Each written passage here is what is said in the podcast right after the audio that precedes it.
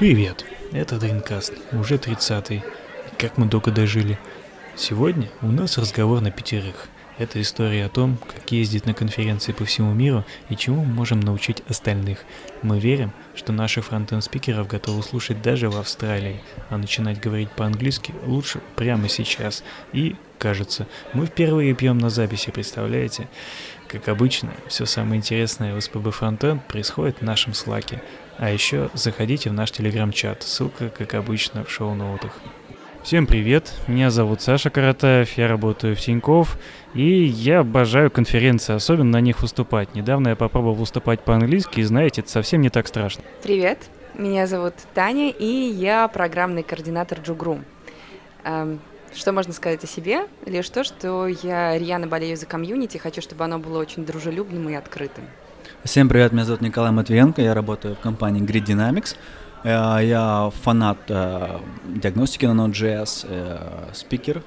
Привет, меня зовут Вадим, я один из организаторов Питер.js и участвую в программном комитете Holy.js. Сейчас очень увлекаюсь безопасностью в контексте фронтенда и, и вот.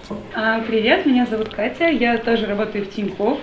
А, мы с Сашей целый год сидели прямо рука об руку на соседних столах, но потом судьба развела нас по разным этажам и проекту. Я, как и Вадим и Таня, тоже в программном комитете Holy.js, и я последний человек, который сегодня говорит. Не, последний буду я. В любом случае я буду подводить все итоги. Бывает так, что многие люди российские ездят по разным конференциям, мы о них ничего не знаем, а тут мы взяли и собрали их всех вместе. У них есть определенный опыт о том, что творится в мире и вообще, чем он отличается от России. Сегодня, я надеюсь, мы об этом поговорим. Так, вообще, кто где был за последнее время? Просто я что-то в последнее время был только в отпуске, выступал на разных балканских метапах, там э, в Хорватии, в Сербии. Мне, пожалуй, такие истории будут э, более прохладные. У кого-нибудь есть что-нибудь по поводу больших конференций? Э, я был в этом году на JSConf в Австралии, в Мельбурне. Э, выступал в Харькове на Харьков JS. И вот только что приехал с NodeConf Аргентина в Буэнос-Айресе. Ну, ты прям выбираешь, кроме Харькова, все места, которые, до которых очень долго доехать. Да, Непонятно, когда тут добрался JS вообще. Как в дружко шоу, я рисовал, да. Пока летел в самолете, я нарисовал на, на мониторчике треугольник и понял, что хм, мне в Не этом думаю. Э, году довелось побывать на NG Vikings, потом в Беларуси. Ну, не сказать, что это э, иностранная конференция, все же э, до, достаточно... Комьюнити у нас все равно одно. Там вот на Минск э, CSS Minsk.js и Япамовский сек. И вот буквально недавно приехал с Парижа с конференции .css, .js, которыми очень впечатлен. А, я буквально неделю назад вернулась из Лондона. Из Лондона? Кстати, Саша тоже был в Лондоне. О, да. Забыл. Я летом был Да. в Лондоне. Саша помогал мне заполнять заявление на визу. Я вернулась из Лондона, я была на Angular Connect. Это заявлено, что это самая большая европейская конференция по Angular. Похоже, что это и правда так. А, и до этого в Минске я тоже была на RSConf, Rolling Scopes в феврале. И еще в Минске, ну это небольшая конференция, но это очень крутое событие, был BeerJS Summit, тоже в Минске летом. А, кстати, Angular Connect это не те же ребята делают, которые устроили конференцию на пароходе, и они ангулярщиками уплыли там на сколько-то дней. А, Я не уверена, там не было Джерда Санса, просто связано с Джердом Сансом, потому что вот единственное, все, что я слышала про пароход, я слышала от него, его там не было. Да, Я капитан. подозреваю, что совершенно другие люди, потому что я не видела. Я была в прошлом году в Польше, раз э, на NG Поланде, где был Джерард Санс, и где он пиарил свой пароход. А, Не было такого, зато была вся команда, кор команда Ангуляра. Они Мгм. сидели на сцене, отвечали на вопросы. да. Мгм. Я могу сказать, что я слежу активно за всеми конференциями, которые происходят в мире, и отправляю людей на нужные конференции для того, чтобы они привозили какой-то опыт и эм, взгляды, новые идеи для реализации в России. Так, говоришь, как будто ты хватаешь рандомных людей и отправляешь их.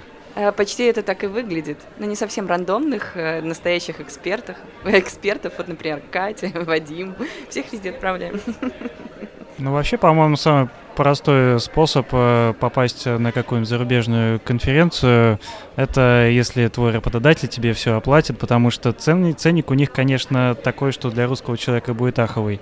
Либо податься сюда с докладом, что, конечно, дает о себе знать, потому что ты подаешь, э, тебе приходится подавать массу различных пропозалов своего доклада, учиться больше писать э, тексты о своем докладе, нежели делать сам доклад. Можно сказать, что даже твой контент это вторично, а вот то, как ты его продашь, это первично. Потому что единственный фильтр, который ты проходишь, по-моему, на многие западные конференции, это фильтр твоего пропозала, твоих трех предложений в маленьком текстовом поле, которые ты кидаешь э, на рассмотрение господам из-за рубежа. И тут получается, что прямо тебе нужно много времени на это тратить, и потом из этого что-то да выгорит. Вот, э, пожалуй, тут э, мы с Колей так попадаем на разные конференции, и, честно говоря, иногда это напрягает, но когда вдруг тебя кто-то отобрал, я лично был страшно удивлен э, тем, что меня вообще куда-то позвали. Неужели я туда подавался? Я и забыл вообще. Ой, я сказал слово конференции мы пьем? Ну давайте. Кстати, давай, давайте, наверное, про формат? Да, да. мы тут мы договорились пить, когда кто-то говорит слово конференция, я вот уже четвертый раз сказал, так что, ребят, не отставайте. Я с Сашей полностью согласен по поводу пропозал. Это прям такое целое мастерство, как его написать. Единственное, что мой совет, он должен быть э, вы пишите пункты, которые вам нужны, то есть вот самые максимально яркие пункты из вашего доклада.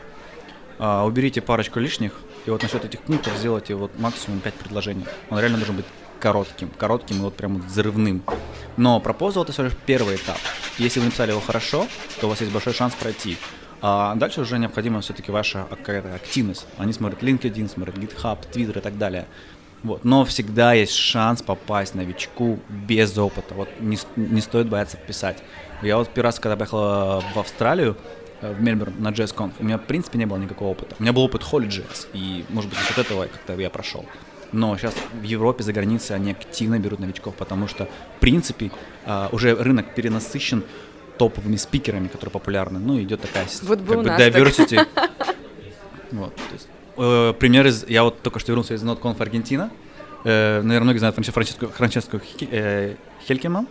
Да, и вот выступал парень по похожей э, теме, он выступал э, в первый раз.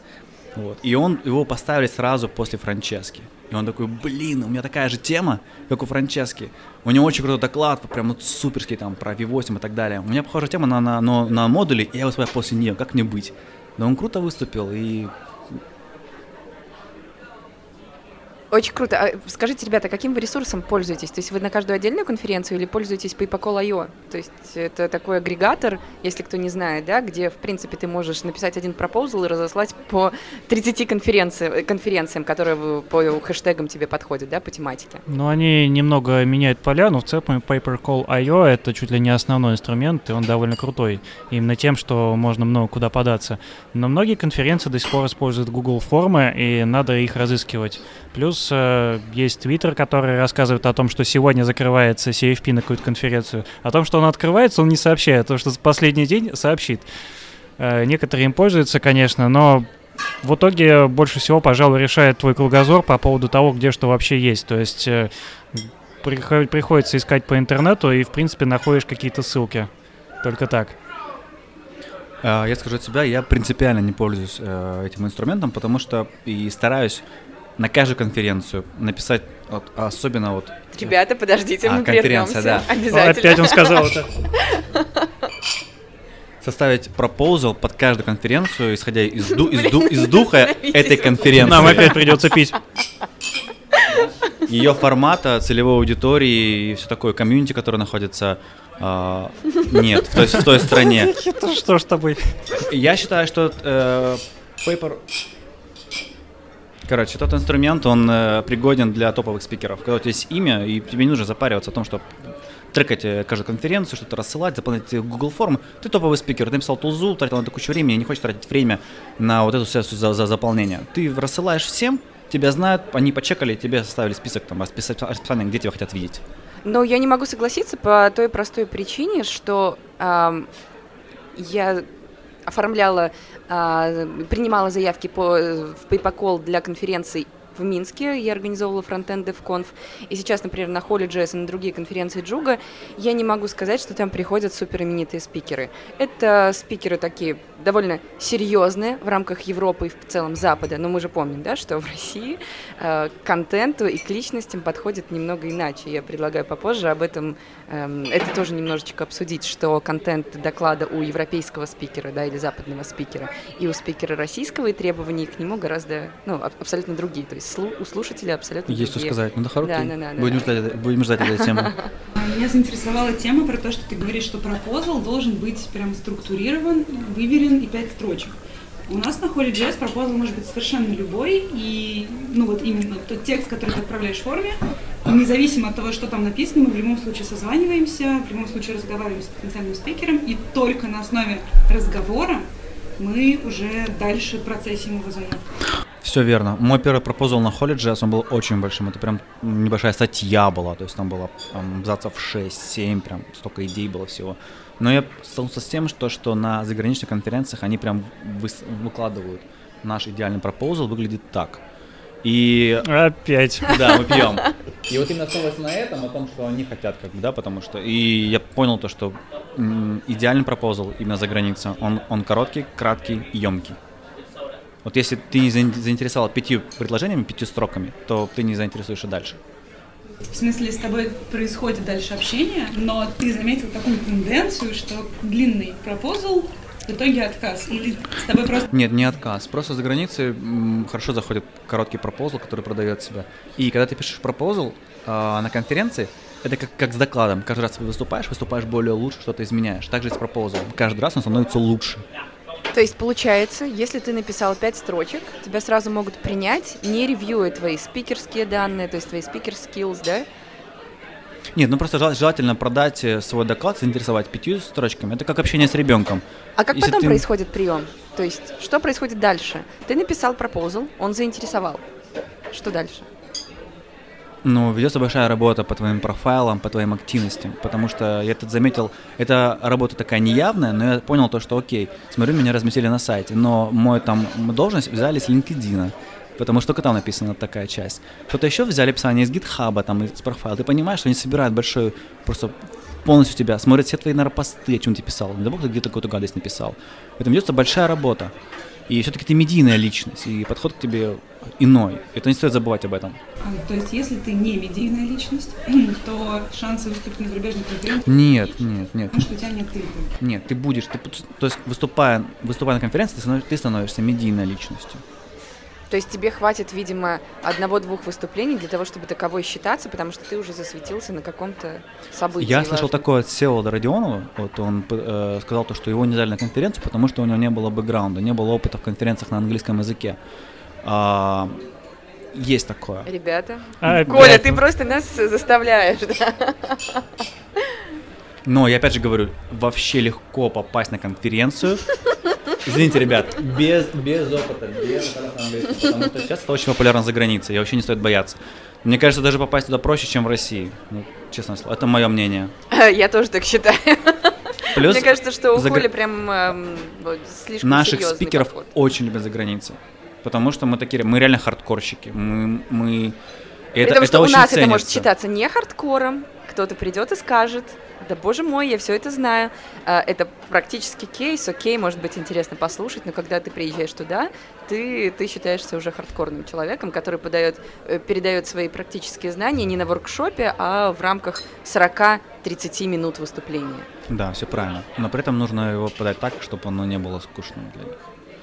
Потому что я, что я извлек из тех конференций, у них очень высокий уровень подачи. Именно э, хорошие слайды, а, общение с публикой, шутки. Они даже эмоции продают так, то есть какое- какое-то волнение, да, или где-то как- какое-то а, сопереживание какой-то ситуации. Оно именно, это, именно подача, да, то есть и то есть нужно хардкор, уметь подавать красиво. Если это хардкор по какой-то теме, я вот выступал с хардкором на JS Conf Аргентина, и, sorry, на JS Conf Мельбурн, Австралия, и я понял, выпьем, да. Да, господи. Какой вывод из себя сделал? Проблема была продать диагностику о том, что приложение падает в продакшн. можно было еще больше об этом сакцентировать, сказать, что вот какие-то проблемы, это реально так вот, то есть нужно уметь это не только подать ценную информацию, но еще к этому подводить, описывать проблему и так далее. То есть драма, должна драма, быть драма. Должна быть драма, да. Ну, то есть вы должны маятник. вызвать эмоции. Конечно. Круто.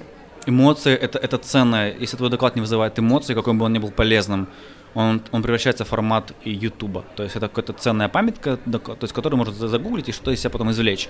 Но ты работаешь на публику, и ты должен вызвать эмоции. Но учитывая то, что мы только что пришли после ораторского тренинга, где как раз-таки говорили о том, что доклад — это ваш подарок аудитории, которым они хотят пользоваться, да? Согласен. То здесь, в принципе, в этой теории все сходится, все равно. Саша, а у тебя такое же ощущение, да, от, э, от выступления на других конференциях, от того, как ты слушаешь других спикеров и сам подавался, и что ты рассказываешь? Меня удивило то, что у них э, такая школа, что они сами должны все готовить. Если тебя отобрали на конференцию, то ты как бы сам готовишься. Если тебе реально нужен какой-то прогон или мнение, пожалуйста, напиши организаторам сам и сам их э, найди, сам найди с ними время и сам с ними прогонись, как я потом понял. То есть фактически, ну, отобрали тебя по твоим этим трем предложениям, и как бы все. А что тебе еще надо? И сиди, готовь слайды, у всех слайды будут классные, у всех будут классные эмоциональные выступления, может быть, даже ни о чем, но они будут артистические э, великолепные. Насчет э, того, чтобы просто пройти быть медийной личностью, я нашел способ, как не быть медийной личностью и все равно выступать по-английски в других странах. Есть такая штука, как э, митапы. Я вот однажды общался с Максимом Сальниковым, э, который э, он топит за PWA у нас э, в Норвегии, по-моему. И он говорит то, что а что а тебе просто не податься со своим докладом на какой-нибудь метап? Они могут устроить мероприятие прямо вот под тебя, потому что ты у них классный гость, который подался откуда-то из-за рубежа, для метапа это будет круто. Я так сделал в своем отпуске, и получилось очень круто. То есть э, можно просто тренировать свои англоязычные выступления перед тем, как выступить на какой-нибудь большой конференции, не бояться аудитории, которая, в принципе, не поймет тебя по-русски по, по, по поводу вот идеи выступать на метапах, это на самом деле очень интересно за счет того, что вот у нас, например, на недавнем метапе выступал э, Дима, э, ну, тоже, который будет на холле про микросервисы рассказывать. Так, а на метап мы Дима... тоже пьем, что ли? Нет, я мы пьем уже просто а, так. А, вот Дима Пацура. И он а, откуда? То ли из... Благовещенска. Из, из Благовещенска, вот. И, ну, соответственно, оттуда ехать очень далеко. Но получилось так, что вот э, за счет того, что он приезжает на Холли, на какое-то время оказался в Питере. И мы решили вот как раз-таки пригласить его на метап, чтобы он выступил, рассказал э, интересную тему вот про LLVM. Э, очень хардкорный доклад получился. Вот, но э, вот это, это Идея интересна тем, что вот метап, он локальный и формирует какое-то сообщество в городе. И когда туда приезжает человек э, совершенно там, с, другой, с другого города, с другой страны, он э, как бы сравнивает свое сообщество с э, этим, и получается что идет такой э, как бы дружественный обмен идеями, дружественный обмен, э, ну, про просто как бы оказаться в другой культуре города. То есть не просто приехать в Петербург и посмотреть на здание, а приехать в Петербург и посмотреть, э, чем здесь живет JavaScript. Кстати, а какие ваши впечатления о сообществах в других странах, где вы бывали, где вы выступали, чем они отличаются? Потому что мне иногда кажется, да, что то есть у меня есть свое мнение касательно сообщества в СНГ, учитывая то, что я организовала конференции в Минске, сейчас организовываю в России, и есть какое-то какое видение. Расскажите, пожалуйста, что какое у вас мнение по прозападное сообщество? Так, насчет западных сообществ, э, не могу сказать э, точно насчет всех, но мне удивило то, что в Европе многие организуют русские, в основном бирджесы что приятно. Если брать э, всякие Привет, Балканы, Рубанов. то там э, русские ничего не организовывают, но там своих ребят хватает, э, и там все ребята отлично говорят по-английски, то есть э, для них довольно хорошо устроить вот метап со спикером, который приехал из-за рубежа по-английски, потому что для них это промоушен своего сообщества, и, к сожалению, кроме вот этого вот метапа, у них больше, в принципе, ничего особо-то и нет. То есть я им говорил такие идеи, что давайте бирже замутим тут у вас, давайте тут завтрак э, фронтенд сделаем, как в Петербурге, они такие, блин, ну ты видишь, сколько у нас человек приходит. Ну, не получится, у нас все работают э, в каких-нибудь бодишопах, и у всех жесткий график. Я говорю, ничего себе, такое возможно, в России же не так. Говорит, ну вот у нас так. А, у вас наверняка возник вопрос, вот как найти локальные метапы, потому что мы знаем про метапы в Петербурге, потому что есть какая-то группа ВКонтакте или какой-то сайт, или там паблик в Телеграме, а вот типа на Балканах как найти, как с этим всем быть? Существует а, сайт Meetup.com, на котором большинство да. метапов заводят свои странички, и у нас был опыт, у нас есть страница, мы с Сашей вместе делаем сообщество Angular Питер, пытаемся его создать, поднять, курировать. Это очень круто. Сделать из него что-то регулярное, такое же, например, Питер Джесс. Ценно, в общем. А, и у нас есть страница на Meetup.com, и нам написал э, молодой человек из Польши, по-моему, где-то пару месяцев назад, говорит, я буду в России, в Петербурге, в Москве в декабре, хочу выступить у вас на метапе. Вот, в итоге в Петербурге он не успевает, он будет выступать в Москве на Angular, на Angular Moscow. И это очень круто, потому что если вы куда-то едете, я когда была в отпуске в Израиле, я тоже осталась подписана на ангулярное сообщество, и мне пришлось приглашение на метап.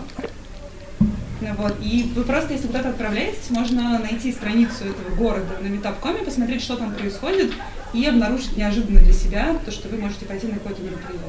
А как публика принимает? То есть вот, вот этот вот вопрос. Комьюнити? Да, как Давайте комьюнити. повернемся в комьюнити. Извините. Sorry, блин, я немного простыл. А, в Аргентине другая просто температура. Вот. В Питере холодно. В Петербурге не холодно, вы заметили эту погоду? Плюс 8, везде минус. Промозгло. Это точно, это точно.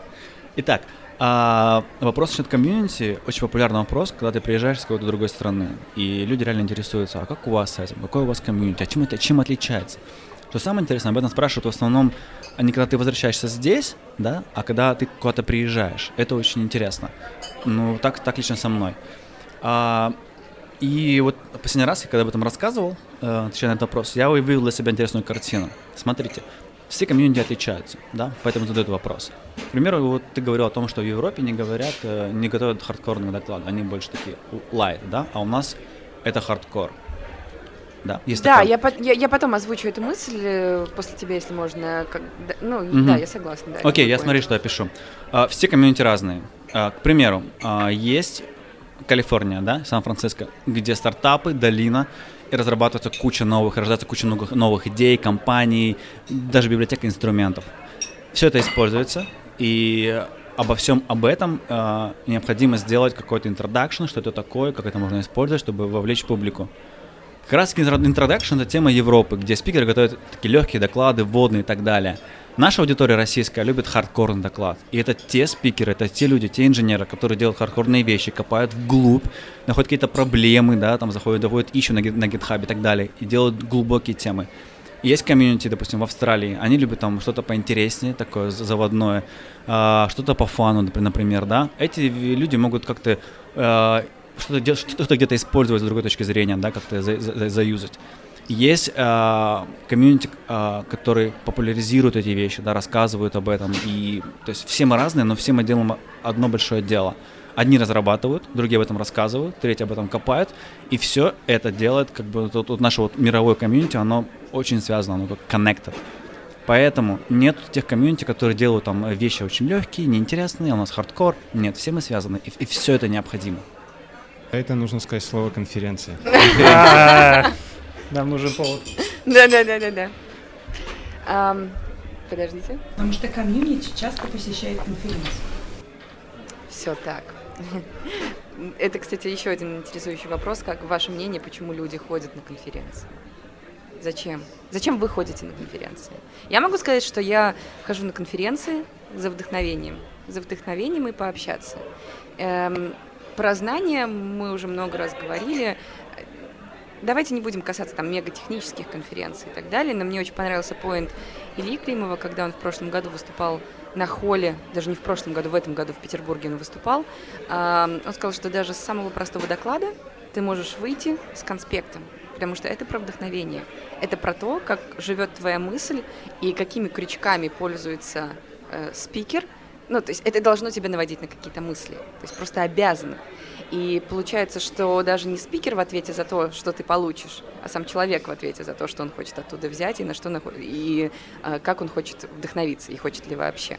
Так вот, э, мой поинт, я хожу на конференции за вдохновением, посмотреть что-то интересное, э, получить какую-то мысль, которую я могу развить во что-то.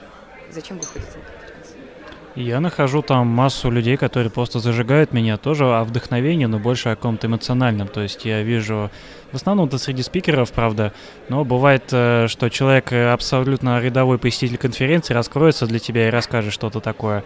У нас, кстати, в Петербурге, вот ты говоришь, конспект, э, есть парень, который ходит по метапам и зарисовывает каждый доклад. И выкладывает это потом в Твиттер. Вот прям вообще классно. Круто, поддерживаем. Спасибо ему, что он есть. Еще на конференции просто нравится смотреть другие культуры, когда можно куда-то съездить. То есть тот же Лондон посетить было просто великолепно. Лондон отличный город. А я, наверное, добавлю, вот э, согласен с тобой, то, что интересно послушать э, другое мнение. И вот э, у меня, наверное, поинт посещения конференции в том, чтобы именно вот ну, приведу сразу, сразу пример. Вот на этих тренинге, который недавно прошел, там удалось встретиться с организатором вот, э, Postgres Professional э, комьюнити. Олег Братунов, если что. Да, и вот это просто человек, который, э,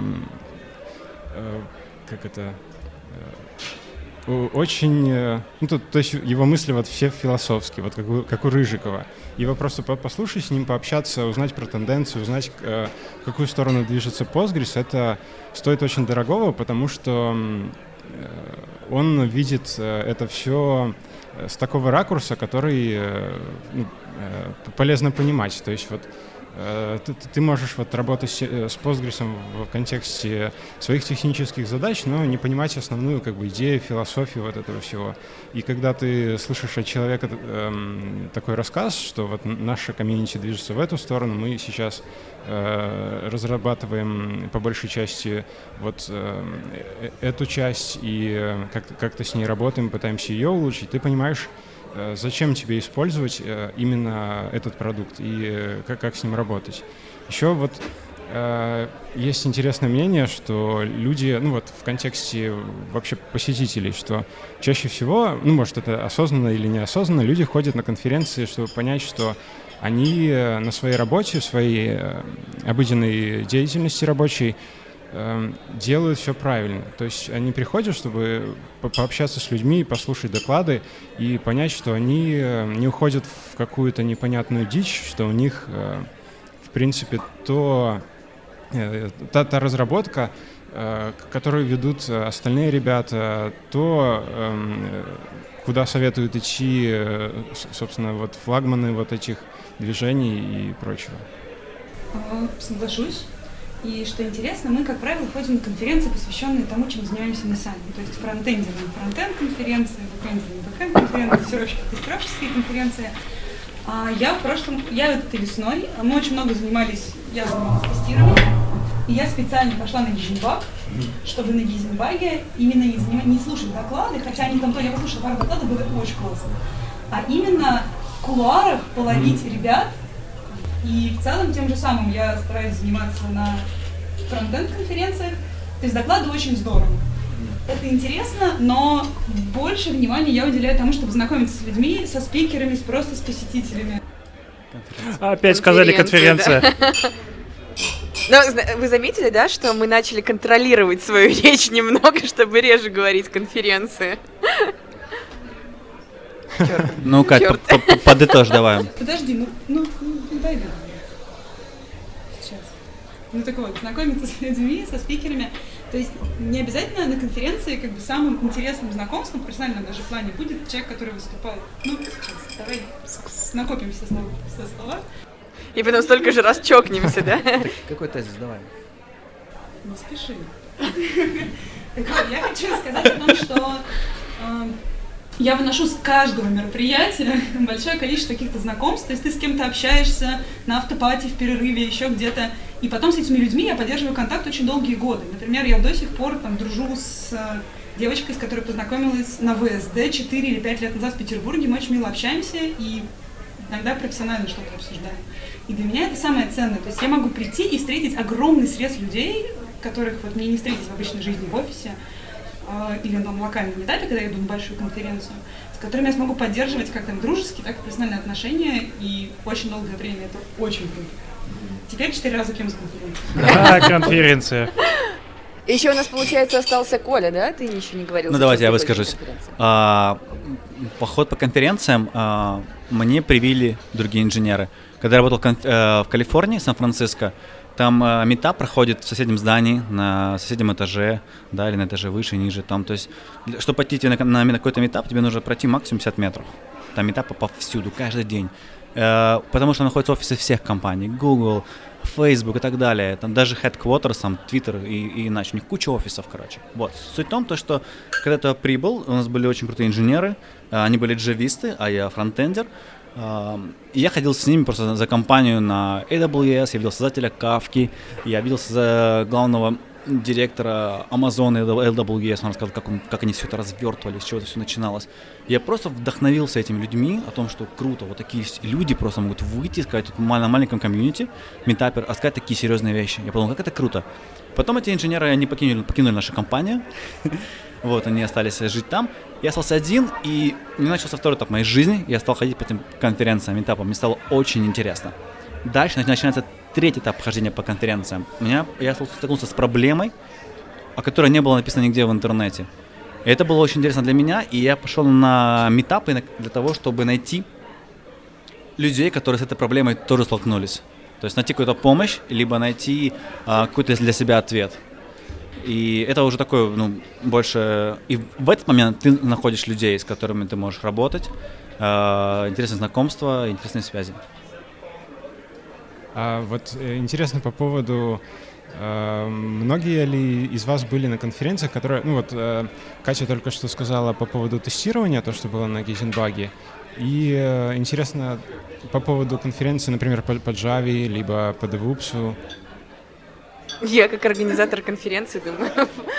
Так, подождите, да, про конференции. Да. Сколько А, раз мы вообще сказали опять. конференции? Мне кажется, А, Отвечая, ну, я не была прям ногами физически на других конференциях, но я посмотрела половину доклада с фронтенд конфа, который был осенью в Питере, и мне было очень интересно. Не, ну я вот сейчас про конференцию, которая совсем из другой области, там Java,., .NET и прочее, прочее. DevOps какой-нибудь, Да, да, вот то есть то, я, тебя... я по этому поводу хотел э, сказать то, что недавно был на Джокере, который в Питере проходил, и, э, честно говоря, вот для себя то тоже открыл очень много нового, и э, вот, например, э, Валиев, э, не помню, к сожалению, имени, Тагир, Тагир Валиев, он рассказывал про паттерн матчинг и то, что как они пытаются это в Java э, застандартизировать, но там очень много подводных камней и проблем. И, ну вот, кстати, вот паттерн матчинг, он тоже есть э, в JavaScript, в Proposal 39, но, если не, ошибаюсь, на Stage 4, хотя, скорее всего, ошибаюсь. Вот, и э, про- просто интересно, что вот э, на примере этого доклада я понял, что, в принципе, тенденции одни. Вот, грубо говоря, как сейчас все говорят, что, ну, какая разница, там, Vue, React, Angular, все они идут в одну сторону, ну, плюс-минус чем-то отличаются. Э, И вот когда оказываешься на конференции совсем э, другой, да, сколько мы будем пить, Э, когда мы оказываемся на мероприятиях э, смежных э, областей, то э, для себя узнаешь, что в принципе очень много точек соприкосновения, очень много моментов, в которых э, и ну, где- где-то точно так же мучаются с вопросом выбора фреймворков, где-то точно так же мучаются с введением каких-то вещей в стандарт. И э, получается, что очень много точек соприкосновения в этом плане. А я поэтому люблю ходить на соседние треки типа дизайнерского, девопсовского, научного или что-то такого, что есть, на то и хожу. А вот ты побывал на, как говоришь, самой большой JavaScript конференции, самой большой CSS конференции, .css, .js, вообще чем они живут? М, Ну, я бы не назвал самых, э, самыми большими, э, вот, но... Ну, э, на сайте написано самая большая. Ну, это самая боль- большая в Париже. Э, В Приморском районе. на самом деле, вот у... Э, ну, вообще есть такая сущность, как Dot Conferences. Э, это ребята, ну, в принципе, можно вот как раз сравнить с Жигру, которые э, они запускают много конференций по разным тематикам. Вот у них есть точно .js, .css, .swift, .go, .security. И, соответственно, все из этих конференций делают, делают одни организаторы. Правда, есть какие-то люди, которые непосредственно варятся в этом всем, которые могут дать свою экспертизу, и они вот выбирают контент для этого. Но основная как бы фишка, основной вот э, ну да, фишка конференции то, что они э, вот э, все формируют в TED-like представлении. То есть там очень э, много моментов, которые именно созерцательны. Вот, например, у них даже есть дым-машина, которая перед тем, как вся публика зайдет в зал, она пускает дым и э, видны, виден свет прожекторов. То есть когда ты смотришь на сцену, у тебя создается такое ну, ощущение рок-концерта. Блин, всегда мечтал выйти на сцену вот в таком вот в дыму. И вот еще, еще вот мне очень понравилось... Э, момент, что между самим спикером и публикой особо нет какого-то ограничителя. Вот, например, когда тоже Холли, там, ВСД... Все, Они прыгают в толпу, что ли, или э, как? Такого, э, к счастью или к сожалению, не было. Но Э, получается, что э, спикер стоит на уровне со слушателями. И первый ряд, э, ну вот на .js, .css, там первый ряд был из пуфиков. И они находились ну, буквально в двух метрах от спикера. А вот. Это круто, я видел, круто. Следующие ряды, они были из таких вот дизайнерских каких-то сидений, где тоже располагались люди. И свет прожекторов, он освещал не только спикера, но и вот первые три ряда. Ну, а дальше уже шло 1500 людей, которые сидят ну, на таком а амфитеатре. И... Извини, есть вопрос насчет diversity. Как попасть на эти пуфики тогда? Это всем можно или только это, элитарная часть? Просто напоминает Comedy Club, да, где это столик есть, и он стоит там кучу бабок, чтобы на него, ну, нет, его занять. Нет, там, там его занимали вот все буквально. Окей. Кто первый пришел? Кто первый okay. пришел, кому комфортно быть э, на этом месте, потому что там есть такой момент, что эти места, они тоже освещаются. И получается, вот если ты сидишь, ну, на самом деле, без разницы из какой точки, ты... Их видно, согласен, да, я видел, и, да. И получается, что у тебя вся остальная публика затеняется, и ты видишь э, перед собой одного спикера и три ряда слушателей. И есть такое ощущение, как будто ну, такой ламповости. Вот, то есть вот такие созерцательные моменты, кажется, что ну, вот для, для нас, для вот российской конференции, они э, ну, часто выпускаются и часто... А опять кто-то сказал конференция. Да, конференция. По конференции я добавлю, что на JSConf э, в Австралии последний день был на шезлонгах. Все лежали на шезлонгах. А че, что в Австралии было такого? Ну, я дослушал бы да, Вадик. Да, да, Договори, пожалуйста. Да, и э, это просто дело, э, вот без разницы, в каком месте ты сидишь, ты просто забываешь, что здесь 1500 человек, и э, видишь просто вот там 30 человек перед сценой и самого спикера. Плюс э, очень чувствуется, что спикеру гораздо легче выступать за счет того, что ему свет бьет в глаза, он не видит всей аудитории, но видит э, вот эти 30 человек, которые освещаются, и разговаривает с ними. Э, ну и, собственно, доклады преподносятся в такой более, ну, более живой, более дружественной какой-то атмосфере. То есть он видит только первый ряд, который обычно занимает спикера, с которым он уже потусил в спикер-руме. А вот на, на самом деле э, все спикеры, они сидели, ну, то, там получалось, что спикерная находится справа и ряд сидений. Обычно все спикеры как раз-таки вот его и занимали, он был достаточно такой отдаленный. А впереди садились, ну, про просто как, там вот э, как по ходу, как, как я смотрел, не было, ну то есть не было такого, что просто спикеры пришли и захватили там. Не, там именно публика, я, я да, согласен. Да, да, там публика. Я видел. Была. Вообще я большой фанат .js вообще. Ну у меня в принципе есть мнение о каждой конференции, на которой меня заинтересовало. И вот о .js у меня сложилось такое мнение, что это такая вот некая элитарная конференция. Ну, они сами так себя вот так, вот так вот преподносят, потому что вот мы вот у них вот такой зал, как в театр, у них вот э, публика туда, ну, туда тяжело попасть, туда спикеры разбираются, у них большой процесс спикеров, которых они сами привлекают. И, в принципе, если ты такой тут топ-спикер, то ты имеешь шанс туда быть привлеченным. Но также они делают и light, lightning talk, да, там для новичков и так далее, всегда есть шанс. Но это вот какая-то такая особая конференция, она почему-то выделяется для меня лично, что вот если тебя призвали на .js, то ты прям вот такого уровня. А ты пробовал туда податься? Я писал туда пропозал, я не прошел, да. А, вот самое интересное, что организуют, ну, а, я вот повторюсь то, что они делают не только .css, .js, еще там Swift, Go и так далее, и так далее. А, это организуют четыре человека. Четыре человека. А, вот один из организаторов, с которым мы общались, он, Нормально. он э, является там ко- кофаундером или ну, вот, со- соорганизатором TEDx э, Парижа. Ну, соответственно, откуда вот весь э, этот лайк они перенимают на технические конференции. И, э, ну, на самом деле, ребята неимоверную работу проделывают. Вот по поводу Lightning толков, ну, то есть, собственно, есть вот main...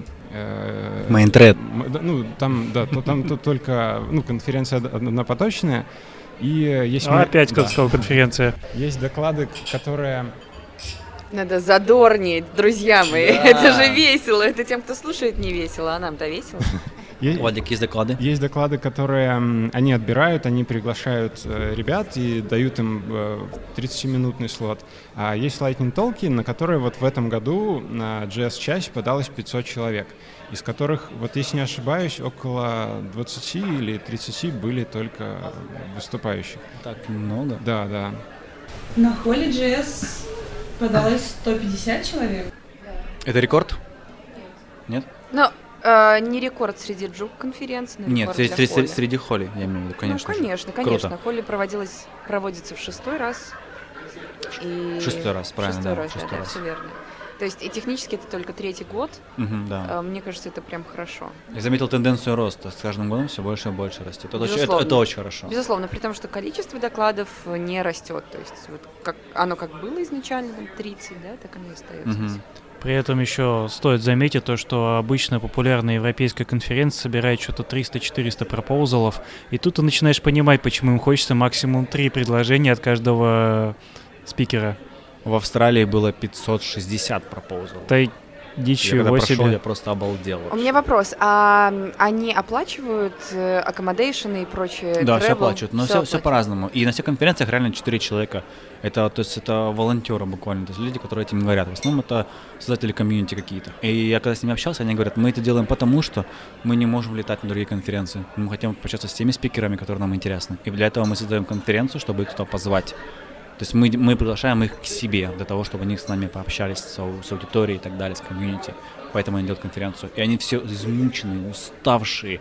И всегда говорят, чуваки, не устраивайте конференции. Хорошая, да. Да. Почему мне об этом не сказали раньше? Ну да, но тем не менее над Holy.js, чтобы вы понимали, работает порядка 20 человек так точно, учитывая, что команда Джугру это 35, да, то есть есть э, отдельные Это люди, которые занимаются какими-то частями. Но у нас много проектов. Круто. То Ну, есть, очень как, много. мы, естественно, разделяемся в какие-то моменты, да, по каким-то секциям.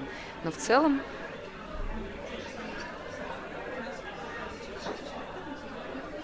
И это заняло немало времени, созвониться с каждым, обсудить с каждым. Потом мы же, естественно, не просто, ну, не один человек принимает решение, мы потом обсуждаем каждый звонок с каждым спикером все вместе, и это прям очень много времени отнимает. И много сил, и эмоциональных, и физических, и вообще. Я не представляю себе, как было бы 600 человек. Какой, какой должен быть размер А, вероятнее всего, что просто изменился бы процесс. Я думаю, что все к этому идет, э, к изменениям процесса. Но, опять Срок. же, вернемся к моменту комьюнити. Мгм. Нет, дело даже не в сроках. Обычно Ну, они за полгода просто все это устраивают. За За полгода. 10 месяцев. Да, Либо, За либо 10 так, да. месяцев. Не, на- начинают за 10 месяцев, а тебя принимают за полгода. Ну вот, да, да, да. То есть э, у нас формирование программы за- примерно заканчивается за два месяца до конференции, Вот. окончательное. Окончательное для того, чтобы было несколько месяцев, чтобы человек подался, чтобы ребята смогли отревьюить и дать какие-то свои фидбэки, созвониться и прочее. Но что касается, например, комьюнити, как э, Коля озвучивал, что очень, э, что все мы делаем единое дело, это правда. Все мы работаем на благо какой-то технологии, в этом случае, например, JavaScript. Ам, Но российская комьюнити не ходит на воркшопы. И ожидания у них от докладов дайте мне самую, самую практически полезную информацию. Русские спикеры к этому готовы. А, Европейские спикеры и спикеры, из, в принципе, зарубежные, они продают такую информацию именно на воркшопах, на которые наши ребята не готовы покупать билеты потому что это обязательно спикер. То есть подготовить 8-часовой воркшоп – это колоссальная работа. Подготовить доклад в 40-60 минут – это тоже работа. А представьте, 8 часов, да? И, э, в принципе, абсолютно логично, что они хотят за это денег. И получается, что люди у нас не готовы за знания платить, э, даже за конференцию не всегда готовы платить. Черт возьми, да. Кто-то сказал конференция. Конференция, да. Да, да, да, да, да, да, да.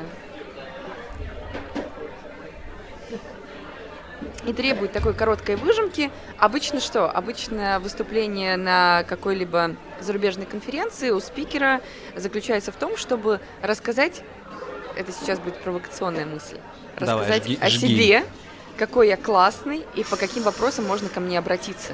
Где Очень часто э, за рубежом. А, То есть не раскрываются темы до конца. То есть дается какой-то какой-то поверхностный материал и говорится о том, что типа я клевый, приходи У нас ко такие мне. тоже люди появились э, в России. Обычно Безусловно. это люди, у которых есть какая-то компания, это они начинают делать такое- Консультанты таком- я их называю, да? Консультанты. Либо какая-то небольшая компания, вот, и они себя пиарят. Я вот помню, был на докладе в Лондоне, и, честно говоря, на нее пошел из-за названия там «Новый подход к архитектуре бизнес-приложений». Я такой, вау, сейчас мне скажут что-то, прям революционный подход. Сейчас мне что-то скажут такого, что прям вот прям классно будет. Короче, там первые минут 25 лили воду по поводу того, что, что мы имеем и как мы с этим боремся, почему прошлые подходы плохо, и потом нам начали продавать фреймворк для автоматического тестирования. А это единичный доклад или вы часто с этим сталкивались? Где, за границей? Да. О, я бы так не сказал. Везде, а что вы везде- скажете везде про все кон- да, по-разному. контент? Какой контент на тех конференциях, которые вы посетили? Можно я добавлю про Holy Jazz? Да. Я очень много общался с ребятами за границей и по разных конференциям, кто где был, потому что сейчас уже мы пересекаемся часто. То есть я езжу на конференцию и встречаю людей с прошлой конференции. Это очень круто. Вообще мир, мир IT, он, он очень тесен, он как бусинка вообще, этот мир. Так вот, а люди уже дают фидбэки по поводу Holy Jazz. Кто-то не прошел, кто-то говорит, что окей, мне не хватило хардкора и так далее. Все спрашивают, блин, а какой контент должен быть такой, чтобы я прошел на, в Россию, и он был реально интересен публике. И я объясняю, контент должен быть такой, что в России не любят ходить на, на воркшопы, но доклад должен быть как воркшоп. То есть ты должен сделать доклад а-ля воркшоп, но это не воркшоп. И то есть он должен быть максимально емкий, ценный и так далее, чтобы человек вышел после него либо сказал, круто, я научился делать это, либо вау, ничего себе, как можно делать. Я об этом точно почитаю, посмотрю это еще раз. И все такие, блин, это прям нестандартно. Ну вот да, есть э, так- такой момент, что ну, в при- принципе можно грубо разделить доклады на мотивационные и те, которые преподносят какие-то глу- глубины, непосредственно технические. И э, вот э, в виде мотивационных докладов чаще ну, то, то есть вот российская публика очень скептическая, и очень сложно ее вот замотивировать какой-то идеей. То есть либо это будет э, человек, которому они доверяют и которому они изначально относятся позитивно, либо это человек должен вот просто не, не знаю, перепрыгнуть через себя и как- как-то донести этот контент так, чтобы публика ему начала доверять. За 40 минут это достаточно тяжело.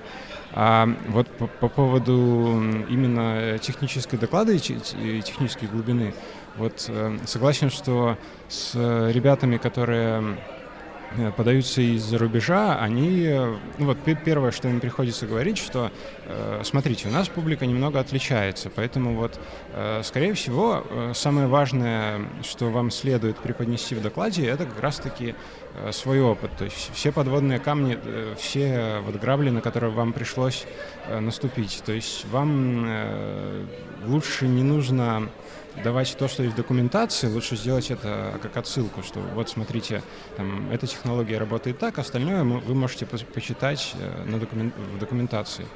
А показать именно непосредственно опыт, э, заострить внимание на моментах, где человек, когда будет с этим разбираться, он столкнется с проблемами. Где там, например, будут утечки памяти в каких моментах и прочее, прочее, прочее. Я согласен полностью. И вообще спикеры говорят то, что, в принципе, для заграничных спикеров в России выступать непросто. У нас особая публика. Не этом. Это требования, и для них это непросто. Они, вот, ты все правильно сказал, так оно и есть. Единственное, что добавили про комьюнити, вот, выступая в разных точках там, Глобус и так далее, там, в Украине тоже то же самое. Везде на один и тот же доклад разный фидбэк. Это говорит о том, то, что комьюнити, у, у них разные интересы. А расскажи, ты, ты, получается, один и тот же доклад читал на нескольких конференциях, да? да? Как, в Питере, как, расскажи. В Питере, допустим, читал в Питере несколько раз, э, в Украине и в Буэнос-Айресе. В Питере сказали, вау, у тебя крутые слайды. Ну, прям вот, вот очень круто. Прям такие красивые слайды. Окей, я... Это все, что сказали? Нет, ну это, это вот это топ, топ фидбэка. То есть топ о том, что говорили вот после выступления, что все подходили с ПК, подходили и так далее. Крутые слайды. Это то, что я для себя, из себя, для себя вынес из э, Австралии, там были очень крутые слайды, и то, что я имплементировал здесь, в Питере. Я думаю, круто, у меня получилось. Окей. А в, в, в Украине никто ни разу не сказал про слайды, ни один человек. Все говорили про техническую часть, про составляющую, про эти воркеры, про потоки, что как я могу это использовать, да, посмотрим код еще раз и так далее, короче. Это было очень круто, это было супер глубоко технически, было очень интересно, я такого не ожидал, но я был к этому готов. В Буэнос-Айресе все было по-другому. Мой доклад вообще смотрелся на уровне именно графики одинаково со всеми. У всех были крутые слайды. Это я хочу сказать о том, то, что за границей, в принципе, они не прогоняют спикеров, mm-hmm. но у них очень крутой rate от, ну, не rate, даже уровень, level получается. Вот окей, если это, допустим, NodeConf или JSConf, ты уже понимаешь, да, это франшиза, ты понимаешь, что крутая конференция, к ней нужно готовиться. Они не готовят спикеров, но это ложится на плечи, как бы, тех, кто выступает. И люди реально круто готовятся. Я просто в шоке был от того, что их, их не прогоняют, но контент прям вот очень но они, крутой. А, потому что они понимают, что иначе они их понимают, похоронят, конечно, иначе они больше не, не пройдут ни на одну конференцию. Да, да, да, да то есть... Так оно и есть. У нас очень много и... Есть ли какое-то предположение, почему в России не так? Можно я предположу? По... Вот э, все же нам э, более важно именно непосредственно контент и тема, которую человек рассказывает, нежели вот его персона. И э, чаще, чаще всего, ну, то есть есть какие-то интересные люди, которые, на, которых э, публика хочет увидеть, поздороваться, взять автограф и все а есть непосредственно вот э, контент, который человек рассказывает. И даже если э, вот э, человек рассказывал какую-то дичь, и никто его не понимал, но потом в какой-то момент, вот я сейчас хочется сказать про Бугаенко, который на, на Джокере был. Вот эм, кстати, но в этот раз все получилось иначе. Да. То есть э, обычно по-другому. Вот Это исключение. Человек, который рассказывает дичь в Java сообществе, там говорит, что вы ООП варите не так, нужно варить совсем по-другому. И э, в этот раз у него был доклад, который э, позиционирует, ну, он очень, э, я думаю, что будут доступны видео когда-либо, и можно будет потом это посмотреть. Через месяца четыре. Черт. А, ну, в общем, он подал такой контент, на котором публика агрессивная к нему настроена, а, агрессивно к нему настроена, а, она просто прониклась и стала, да-да-да, действительно. И после этого, если не ошибаюсь, этот доклад э, по рейтингу достаточно высоко зашел. То есть э, все были с ним согласны, и потом много это обсуждали. И, э, грубо говоря, он внес идею в комьюнити, которая до этого не была озвучена и которая сейчас э, переваривается. И, наверное, вот можно это, наверное, часть вырезать, но у нас винишка закончилась. Нужно что-то Фух, так, э, короче, мы открыли еще парочку бутылок вина. Я Через думаю, нам этого хватит на продолжение. А, да, конференция. Давайте чокнемся. Чей трек розовое вино? Не хочу знать. Модный нынче. Да, пьем розовое вино. Так, и в итоге я хотел очень узнать у Коли вообще про Австралию, Аргентину. Такие далекие страны, я удивлен, что там вообще джаз докатился до тут. Ты говоришь, люди устраивают конференцию вопреки, потому что вот э, им так сложно, и они не могут сами поехать на конференцию. Как там вообще? Нет, такое было именно в Аргентине. Но люди, которые устраивали эту конференцию, это GDE, Google Developer Expert, Плюс у них, опять же, свой комьюнити, они проводят метапы, то есть это большая работа, то есть это, это люди, которые давно в этом, ну, в этом деле, и они просто хотят позвать новых спикеров. И более того, они, они известные спикеры так, так, же сами ездят, выступают. В Австралии JSCon проводила Каролина, она очень, фамилия такая Швейцар, очень сложная. Она очень известна, она проводит JSCon в ЮУ, JSCon в Будапешт, она очень популярная вот, в международном уровне. И э, все конференции разные нет одинаковых конференций. Но есть франшизы, да, которые проходят, ну, там, допустим, JSConf или NodeConf, то есть ряд требований. Вот. Я немножко выпил, а теперь повтори еще раз свой вопрос.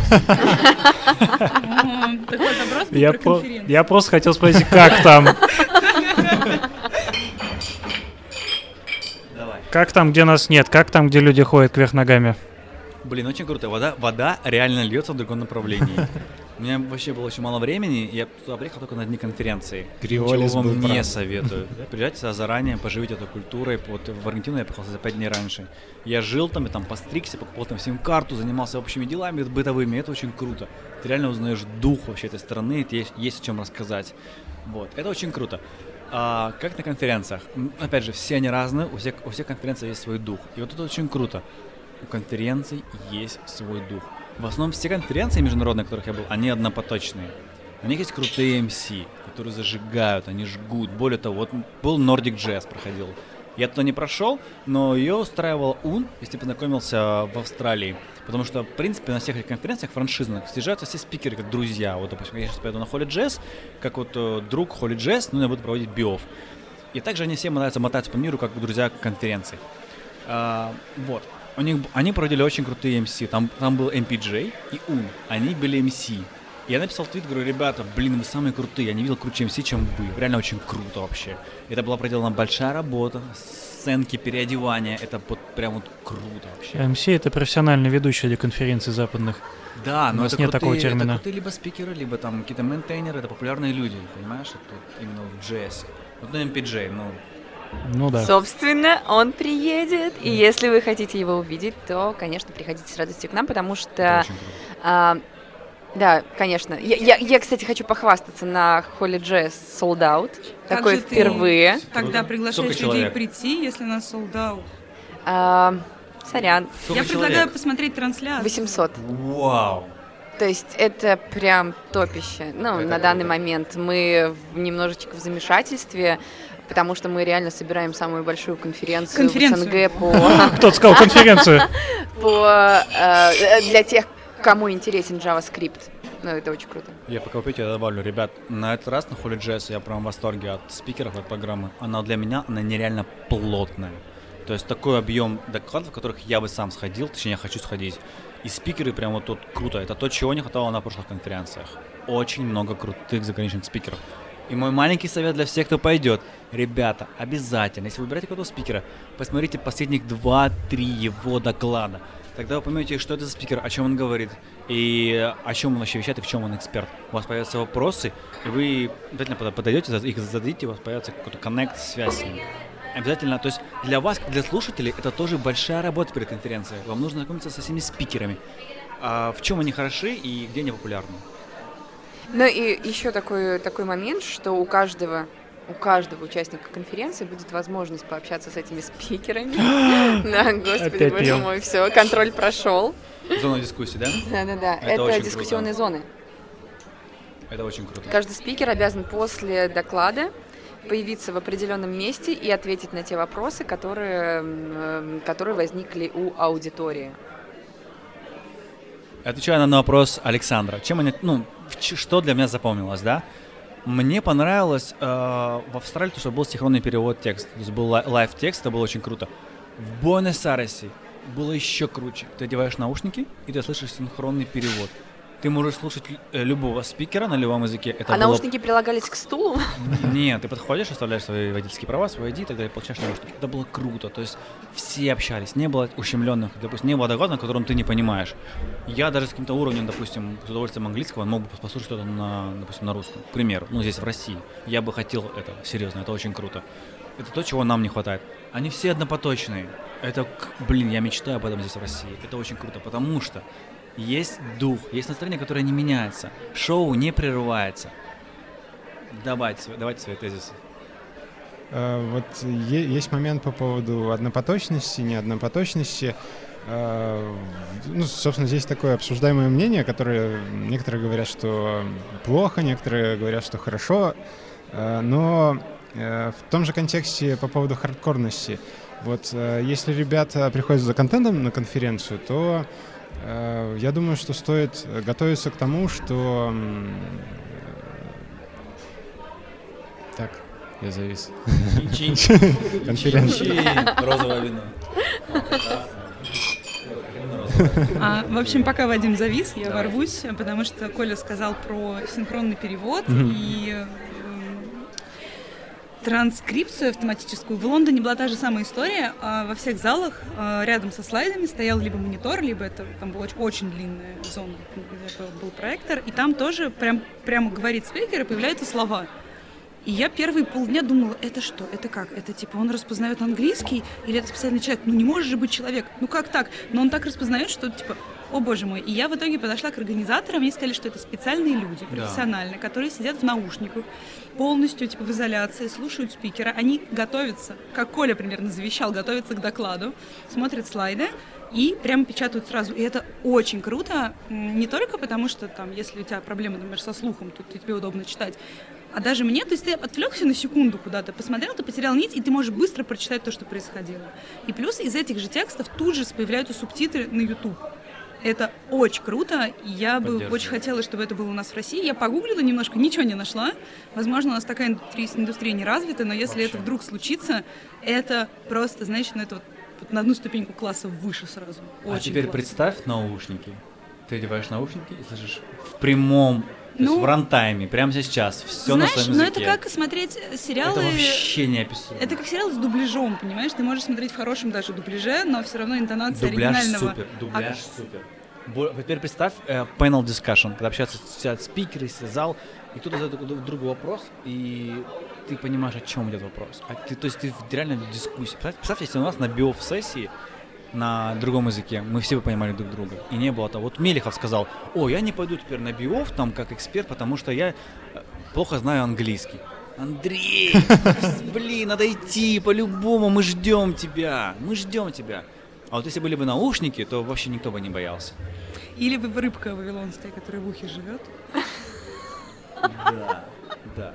Продолжая мою мысль по поводу многопоточных конференций, вот э, очень большая рекомендация к тому, чтобы э, вечер перед э, конференцией просто взять, э, как мы, винишко, либо там кофе и просто посмотреть э, список докладов и понять, э, на какие ты хочешь идти, чтобы не было такого э, перебегать из одного зала и прочего, на какой ты хочешь пойти, на какой я хочу пойти, потому что э, как бы такой большой объем информации ну, невозможно уместить в один поток. И э, такое количество интересных идей. Э, какие-то придется посмотреть в видео, и потом, возможно, с этим человеком общаться именно уже в, в онлайне. Но э, вот э, момент того, что у тебя есть возможность выбора, и ты можешь подготовиться к самому докладу и потом еще помочь человека в дискуссионной зоне, мне кажется, это э, большой плюс э, многопоточных конференций. То, что, е, вот как говорят, э, плюс однопоточных, что ты просто понимаешь весь контент, и ты всегда вместе с, со всей аудиторией. Здесь получается момент, что... Да. Здесь, получается момент не, не э, такой концентрации, что, ну, да, ты, ну, как бы, э, я сходил на тему, которая мне была неинтересна, но вдруг оказалась интересна. Ну, э, как бы это не такой большой плюс. Вкратце добавлю. Ребят, что мы запоминаем после конференции? Что мы запоминаем? Доклады? Ну, может быть, первые там полгода, не из месяца. Через года. Мы запоминаем эмоции. И вот почему мы запоминаем, я почему я запомнил, запомнил о заграничной конференции? Это эмоции. Я не помню уже топиков, докладов, спикеров. Но у нас сложилась некая эмоция, которая, вот как любовь, мы храним ее, там, первую любовь через года. И вот эта цена, понимаете? Ну вот эмоции. А на поточной конференции это эмоции. Многопоточная конференция это техническая часть. Вот э, понял мысль, но, например, я думаю, что Э, если я скажу Слава Егоров, то все просто поймут э, контент доклада, о котором он рассказывал. То есть в, в этом ключе э, я думаю, что это было таким, грубо говоря, прорывом в Рунете, потому что после этого начали об этом говорить, начали развивать эту тему. Но он человек, который просто первый показался так, так ярко в комьюнити э, и по показал вещи из, ну, вот, подкапотные, что типа вот вы пишете на JavaScript, а вот посмотрите, что происходит там внизу. Там совсем другая история. И... Там, там наш говнокод. Добавляйте здесь комментарий строковый, все работает быстрее. Извините меня, но это говнокод. Но это было очень круто. И ты сказал Слава, за границей реально называют его Слава. То есть мы, мы здесь говорим Вячеслав Егоров, уважительно, а там все знают его как Слава. Ну, потому что по-английски... Слава, типа, если что, мы тебя очень-очень сильно ждем. блин, Очень-очень возвращайся. сильно. Даже несмотря на то, что ты в Дартите. Да, это, блин, это прям топ Ну, вообще. просто представь себе, Коля, они такие, Вячеслав Егоров. Да. Это сложно, а Слава Егоров... Так я это так и говорю. Вячеслав Егоров, они такие, а, Слава? Слава! Слава. Вадик. Вздрогнем. Конференция. Конференция.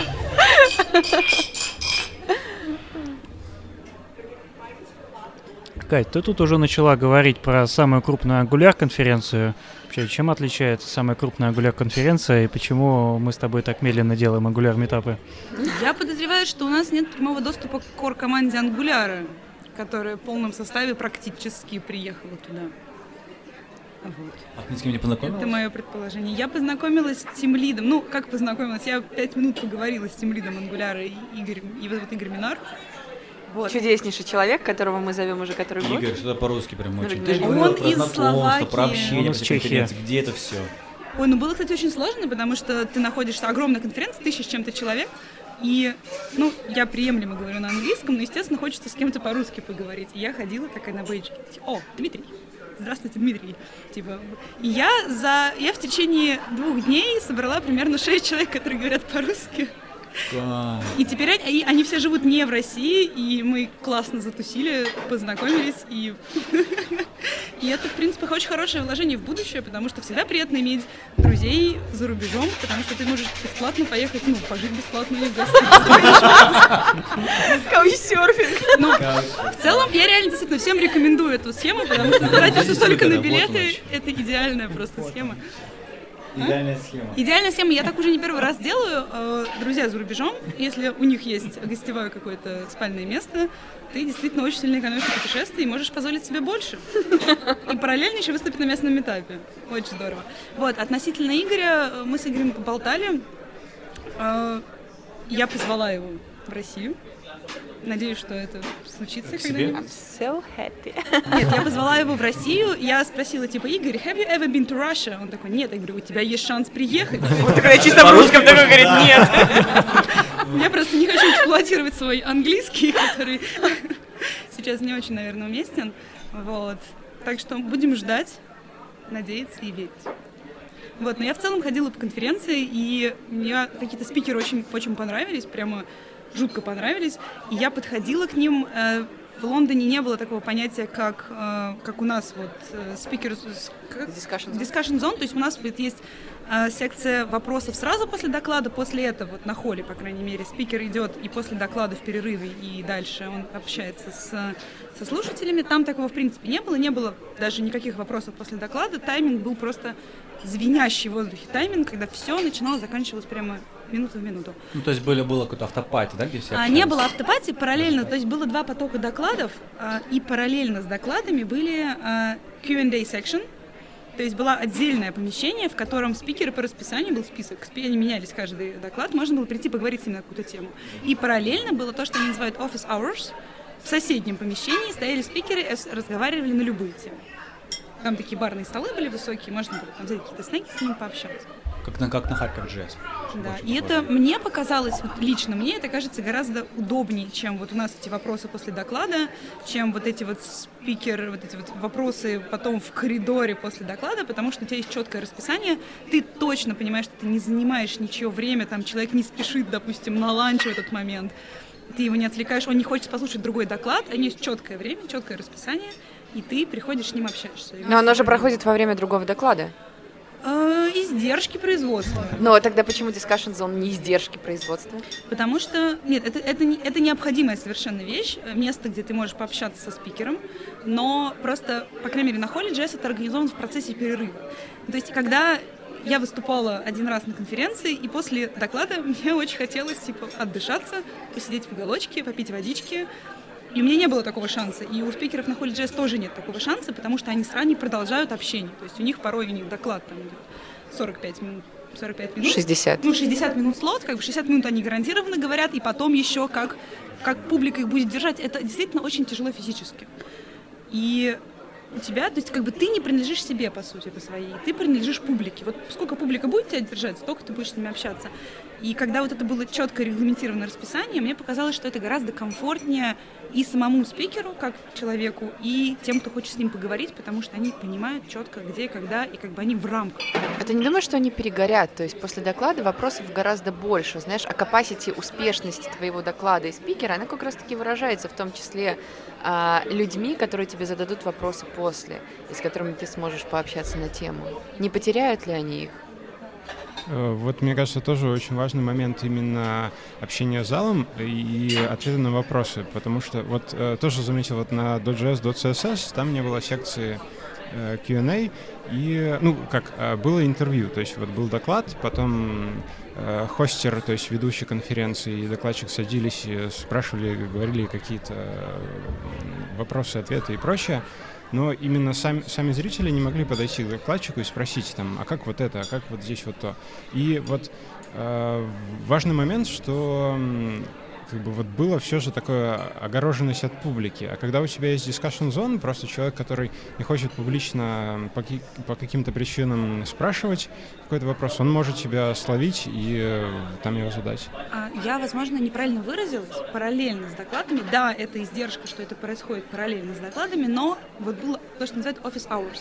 То есть у тебя было расписание, что с 15 до 16. И этот конкретный спикер будет mm-hmm. в этом конкретном месте просто готов к дискуссии. То есть это даже не Q&A, mm-hmm. когда Q&A была модерируемая. Там был ведущий, который контролировал, чтобы всем как бы, вопросы шли. А тут они просто стоят и болтают.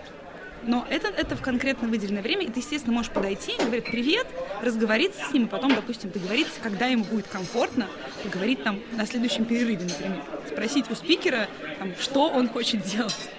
Потому что у нас вот это, они прям, у них хватает спикеров, такие, боже, знания, знания, поговорить с нами, так здорово. Вот. И спикеру наверняка частенько неловко сказать, типа, ребята, Безусловно, но тем не менее могу сказать из фидбэков спикеров за несколько лет э, Discussion Zone они как раз-таки очень хвалят, потому что это тот момент, когда они могут напрямую не только, э, чтобы у них спросили что-то, то есть они делают да. срез аудитории в этих дискашн-зонах. И если это спикер зарубежный, он прям кайфует от этого. Потому что именно после своего доклада он может услышать горячий фидбэк, и именно после его доклада он может понять э, в целом, чем дышит эта аудитория. Вот, ребят, я добавлю просто. За границей нет вопросов из залов, и это поддерживаю. Там очень жестками, как ты сказала, все так оно и есть. Мне это дико mm. нравится. Но больше то, от чего я кайфую, это дискашн зона Холли Джаз. Я реально, как спикер, получаю большое наслаждение. Для меня это прям вот круто. Это тот кайф, который я ловлю, потому что общаюсь с людьми, заинтересованными в этой теме. Я получаю реально серьезные вопросы, и я рисую их на бумаге, вот эти мольберты, это очень круто. Вот Но... последняя конференция на холле, я, вот две я был, присутствовал, я зарисовал ну, минимум пять. А, был ITV Global Meetup, Meetup, я там 10, наверное, листов изрисовал. Это так круто вообще. Я не видел этого нигде, но это надо внедрять. Ну, возможно, я просто оцениваю с точки зрения скорее зрителя. То есть я гипотетически представляю себе спикера. То есть со мной это случилось один раз, и э, конференция была не международная, не очень большого масштаба. Возможно, я как-то это мои какие-то предположения и фантазии. Мне как э, посетителю было очень комфортно, то есть я не чувствовала бы, что я там ну, как-то, не знаю, сдерживаю спикера того, что он хочет отдохнуть, потому что я очень переживаю, что я кому-то там вот подойду своими вопросами и буду его вот а это уже ваша личная сексуальная драма, и ее нужно решать с психологом. Ну, то есть, да, вот про Аргентину, зачем ты на себя Все были очень открытыми там. Вот реально, подходили все разные люди вообще, даже те, кто не писали на Node.js. Это очень круто. Ребята, не бойтесь подойти к, к спикеру, мы все одинаковые, нет какой-то разницы вообще в людях. Давайте свой вопрос, интересуйтесь просто, даже если вопрос был очень глупым. Ну, вот. И по поводу глупых вопросов. Говорят, а, ну, я, я... По поводу глупых ответов. Погорячилась. Хотелось бы узнать у тебя, Таня, что вообще ждать от... Э, мы просто тут все ждем Холли Джесс, на который больше никто не попадет, кроме тех, кто уже купил билеты. Чего вообще ждать? На самом деле об этом уже очень-очень много говорили, и круче всего вы можете зайти просто на сайт Holy.js и посмотреть, кто там будет, э, прочесть и решить для себя, что вы хотите посетить и так далее. А, мне кажется, более интересным сейчас рассказать даже не о ожиданиях, да, а о том, что каждый спикер Это мега работа. И это работа не только программного комитета, но и остальной команды. Например, вы можете заметить, что программа формируется за два месяца до конференции. Так сложилось, что э, с Россией довольно сложный визовый режим. И, например, некоторые спикеры не доезжают только по причине того, что Боже, это такой геморрой. Я так Да, не хочу отдавать. говорят. Я не могу себе позволить отдать паспорт на, на 5 дней куда-то, потому что я постоянно в разъездах. Я не могу остаться без паспорта. И из-за этого люди просто такие, типа, сначала могут согласиться на что-то, типа, да, круто, я хочу побывать в России, я за развитие комьюнити, мне кажется, что Россия это будет клевым опытом, но когда они сталкиваются с вот этим бюрократическим моментом получения возможности попасть в эту страну, они типа такие, о сорян, ребята, пожалуй, я останусь у себя сидеть э, в Орландо. Потому что нужно было проводить конференции во время чемпионата мира по футболу, когда был паспорт болельщика. Неплохо. Кстати, я очень часто, я очень часто апеллирую. Есть люди, которые пишут о том, что, блин, Russia не супер friendly комьюнити и вообще не супер friendly, и у нас там какие-то санкции и так далее. Это то, чем я занимаюсь. Я уговариваю спикера э, в письме. Потом мы коснемся того, как, как еще завоев- завоевать сердце спикера. Но когда ты пишешь в письме, ты говоришь, посмотрите, посмотрите, какие клевые отзывы мы получили по чемпионату мира по футболу, который Очень проходил в России. Ну, конечно, да-да-да. Это Ребят, был я был в Бразилии, который, они тоже проводили чемпионат мира. И я понял, насколько у нас круто в Питере. Это просто нереально круто. Да, даже не только в Петербурге, то есть э, сама суть того, что чемпионат прошел бомбически, об этом FIFA, это FIFA подтвердила, Супер. куча отзывов и так далее, и многие люди об этом пишут. все равно, все равно э, окраска страны скорее негативная, и нам приходится с этим бороться. Согласен. Есть еще момент вот как раз-таки вот с Хельманом. В, в этот раз так и получилось, то что э, И не только, еще у нас есть Давид Хоршет, который а, приедет к нам весной. Мы уже начали прорабатывать все вопросы, хотя и до этого начинали заранее. То есть, да, это все из-за визы. и И у нас, извини, пожалуйста, в прошлом году был спикер, которая была спикер, которая сказала, нет, что-то я, короче, не очень хочу ехать в Россию. Мне говорят, тут опасно. А, э, Нет, я не помню, я не помню, в чем была Э, конкретно. Нет, это была Рэйчел Эндрю, я могу это озвучить, это была Рэйчел Эндрю, которая тоже, да, согласилась, но в итоге решила, что э, страховая- страховые компании Европы иногда заявляют о том, что они не готовы поддерживать поездку в Россию, и а для зарубежных спикеров зачастую это звучит как приговор, потому что они привыкли застраховываться, и если страховая чего-то не поддерживает, это определенные риски. Э, Как история с Хельманом, то, что он человек достаточно публичный и э, постоянно катается по конференциям по миру, э, у него был, не было возможности паспорт на столько долго задержать для вы- выдачи визы. И... О, отлично, пьем. И поэтому, да, это ну, является такой э, тяжелым бюрократичным моментом.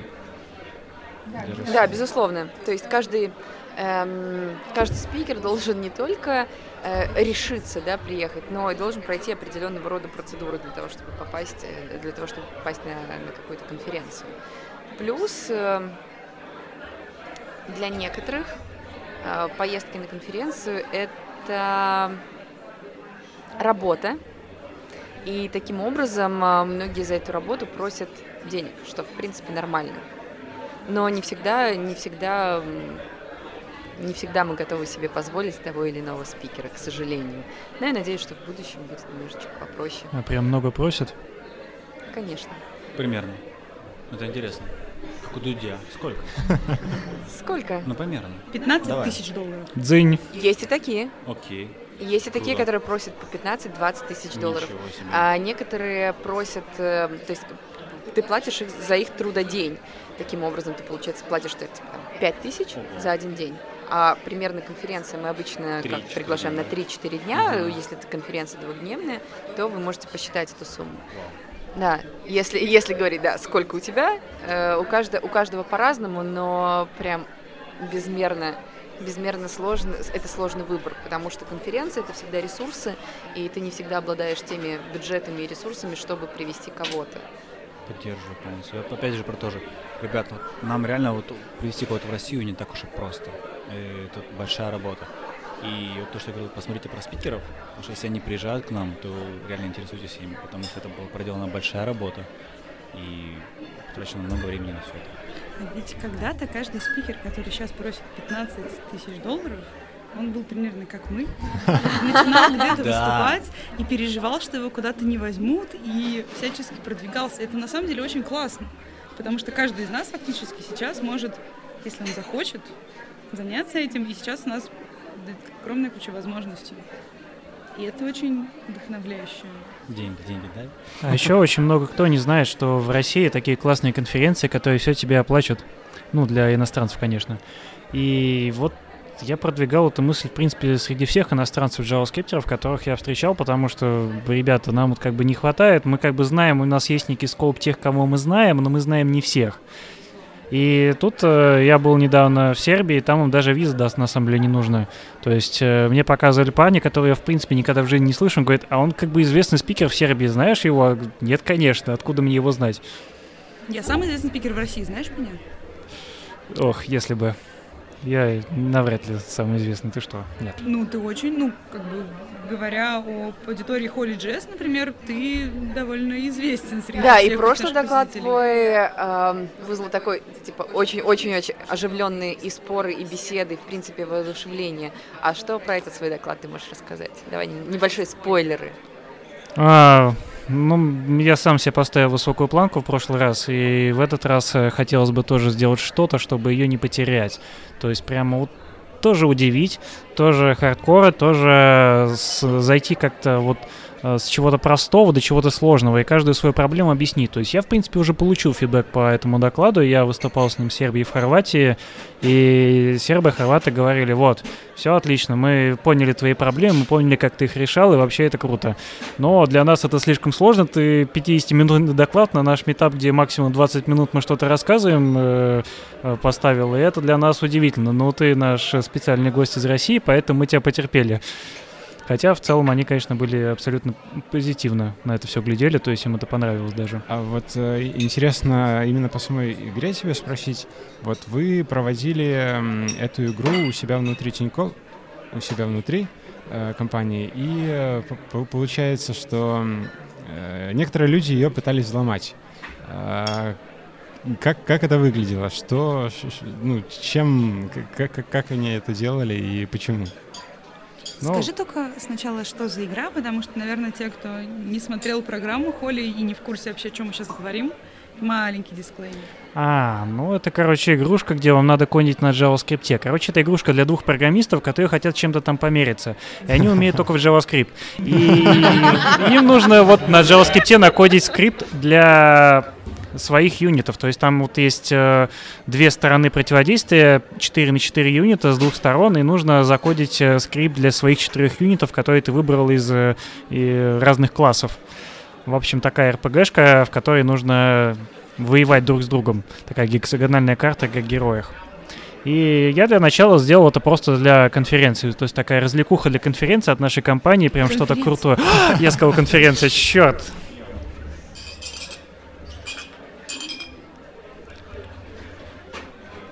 Короче, хотел сделать что-то интереснее, чем просто стенд с какими-то стоящими HR, которые там, здравствуйте, приходите в нашу компанию, э, работайте над нашими интересными задачами.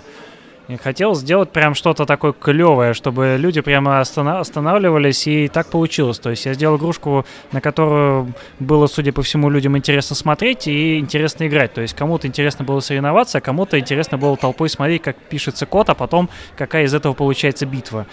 И насчет э, того, как ее пытались взламывать, ой, ну, пытались взламывать, конечно. Все-таки игрушка для программистов, а программисты любят иногда, знаете ли, что-то поисследовать. И так получалось, что вначале просто эти же люди писали мне сообщение, мол, а как это развернуть у себя, а как там сервак, ну, потому что репозиторий открыт, э, соответственно, хотелось потренироваться заранее, потому что мы устроили большой турнир на всю компанию к ню программиста у нас. И, естественно, они ко мне сначала так по-доброму напрашивались, потом э, приходили уже в рамках турнира по злому что-то портить. И я помню, что этот турнир для меня это было просто одище, потому что нужно было после турнира ночью все фиксить, потому что во время турнира, когда залогинены сотни пользователей, я не могу отключить сервер и что-то там поправить, просто физически не могу. И мне это доставляло такую прям натуральную боль. Э, которая прям чувствовалась весь день. Потом я вечером э, дорвался наконец до того, чтобы отключить сервер, э, все там поправить и включить его заново. И на это меня уходила целая ночь. Я помню, что вот делал какие-то фиксы. К сожалению, не удалось окончательно закрыть все дыры, но потом, конечно же, я их закрыл уже позже, постфактум. Впрочем, как я понял, главное что держала э, мою игрушку на плаву, это был я сам, который всегда успокаивал паникеров, которые пытались устроить, мол, ну что, все, турнир сворачиваем, да? Да, да нет, не сворачиваем, все же идет нормально. 95% людей играет и получает удовольствие. Понятно, у 5% какие-то непонятные баги.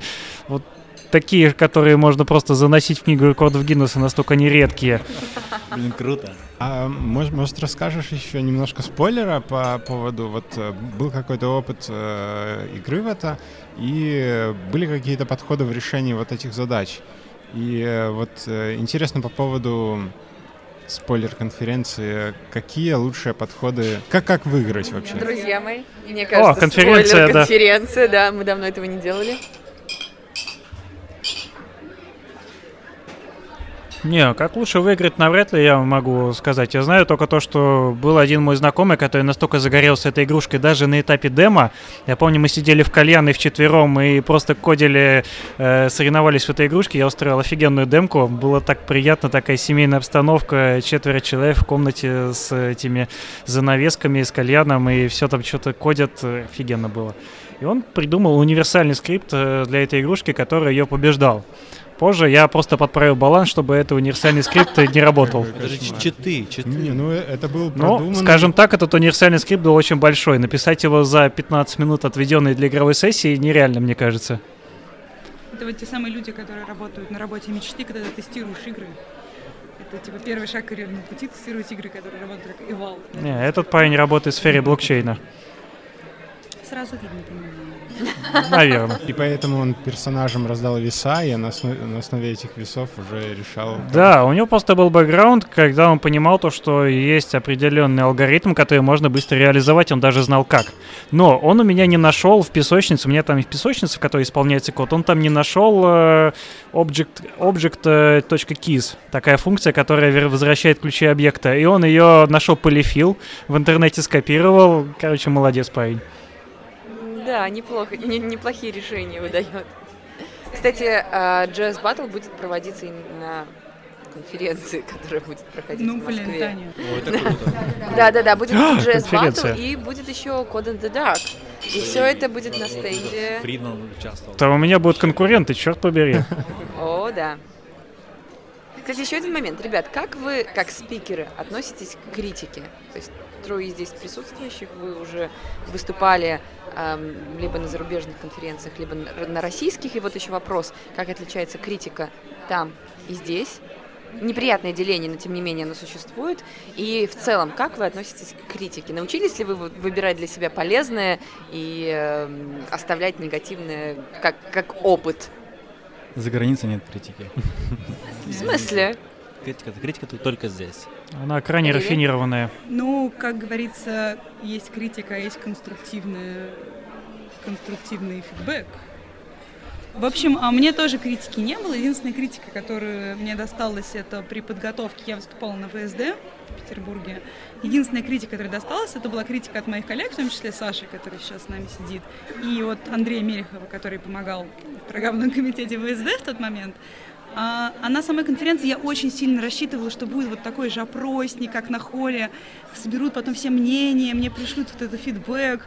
Там, я очень переживала, что у меня были слишком длинные носки. Я помню, у меня были короткие, короткие Какой кеды, длинные носки. Я думала, вдруг кто-нибудь напишет мне об этом. Ну, я сейчас... Shame on you.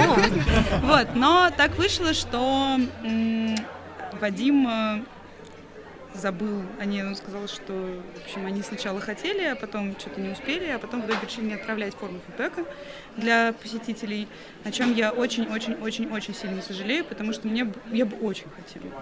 Ну вот, потому что Это полезно? это, Очень жутко полезно. полезно. Согласен, это круто. И более того, как бы, ну, понятно, что когда люди дают его не в той форме, ну, как бы не в форме, типа, ты молодец, но там, вот это, не, в- не в форме бутерброда, когда хорошее, плохое, хорошее, а, допустим, они его не умеют давать и пишут, типа, длинные носки, контент говно.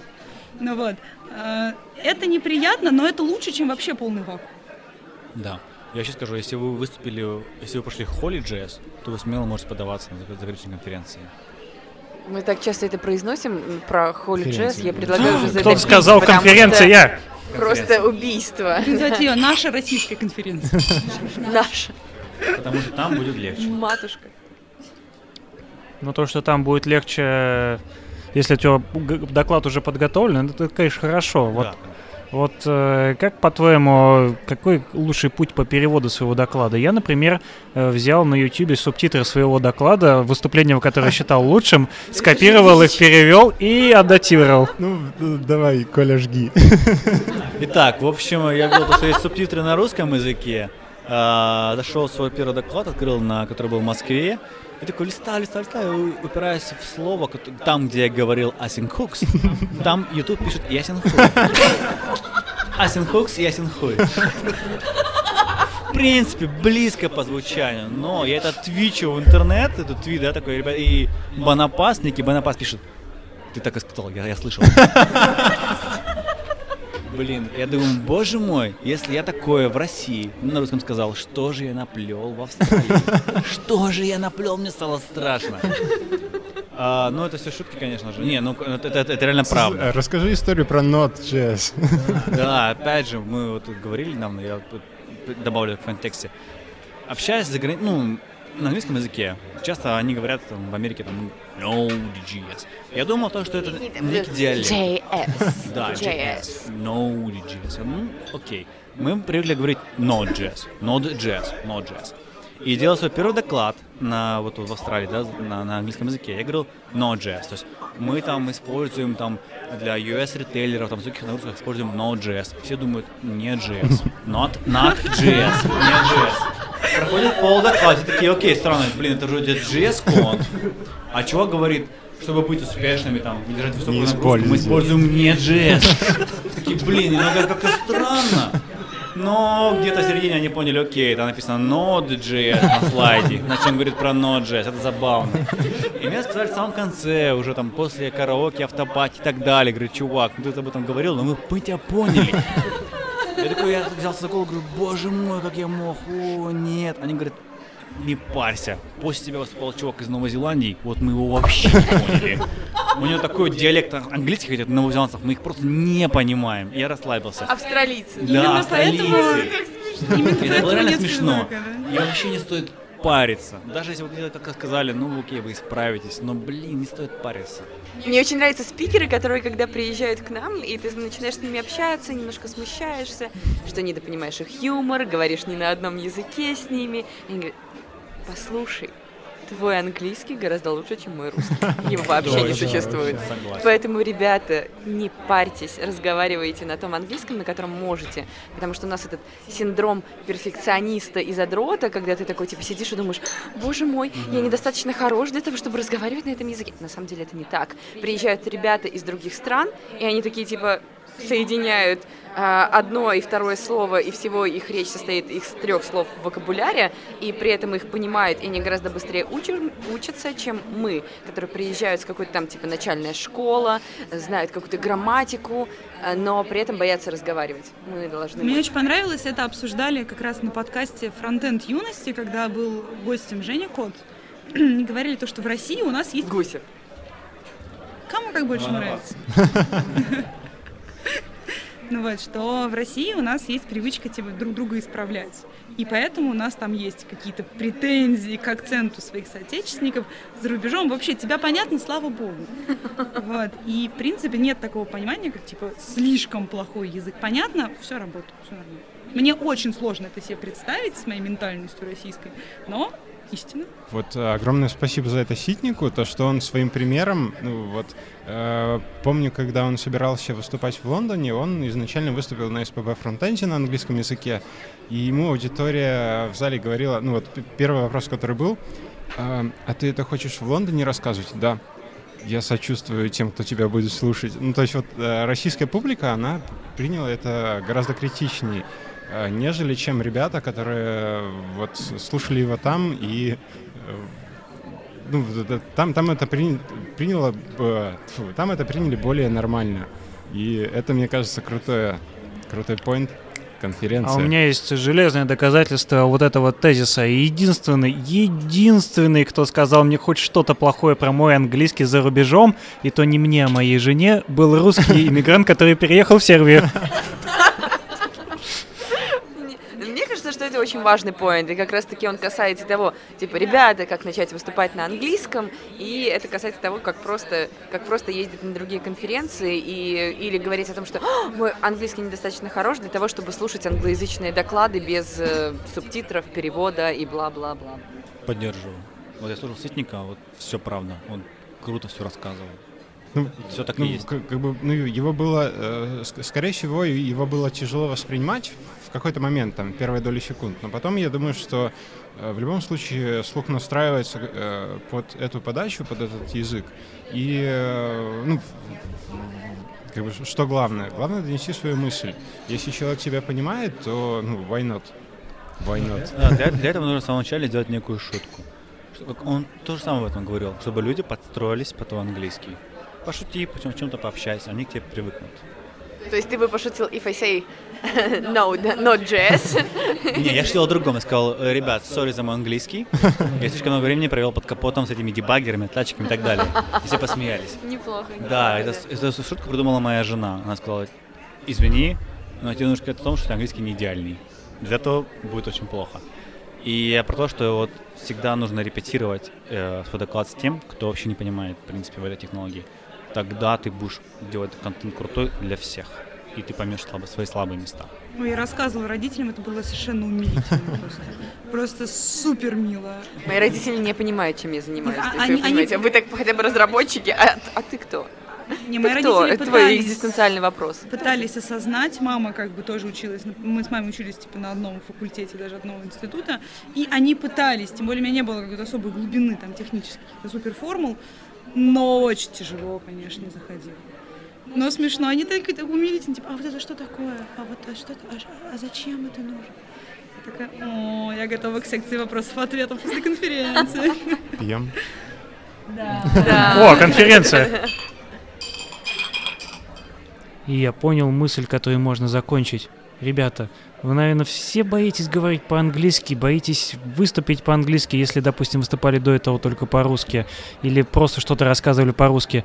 И потому вы боитесь просто негативной оценки, а ее не будет, вы не поверите, ее просто не будет. Никто ничего плохого вам никогда не скажет.